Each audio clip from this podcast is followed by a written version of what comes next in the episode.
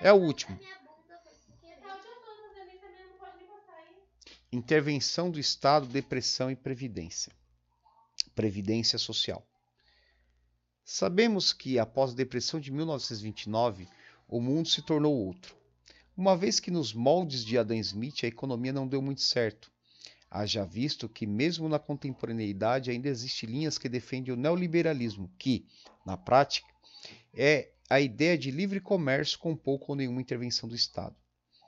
Nem vamos comentar que, se nesse momento de Covid-19 o Estado não assumir seu papel intervencionista, parte da população relegada à margem social terá pouca ou nenhuma chance de combater o inimigo que vem à velocidade do ar.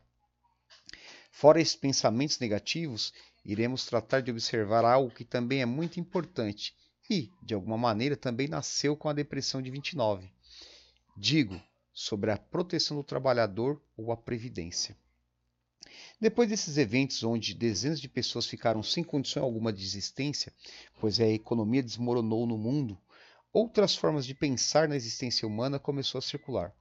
A pessoa sem assistência ou previdência futura não teria como sobreviver às intempéries que o mundo abre.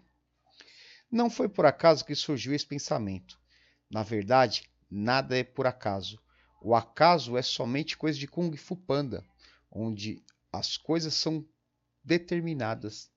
Não é disso que se fala agora. Futuro determinado não existe. Existe futuro planejado que pode ou não acontecer.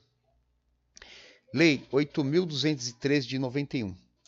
Nesse sentido, revisamos a Lei 8.203 de 91, que trata da Previdência e logo em seu artigo 1 traz.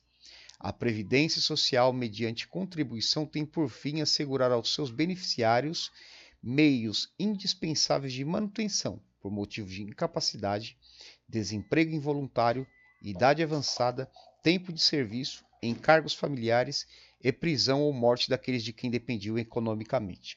Ou seja, visa a garantia de todos mediante contribuição, e não é sem razão que o trabalhador todos os meses contribui um percentual do seu pagamento para a previdência.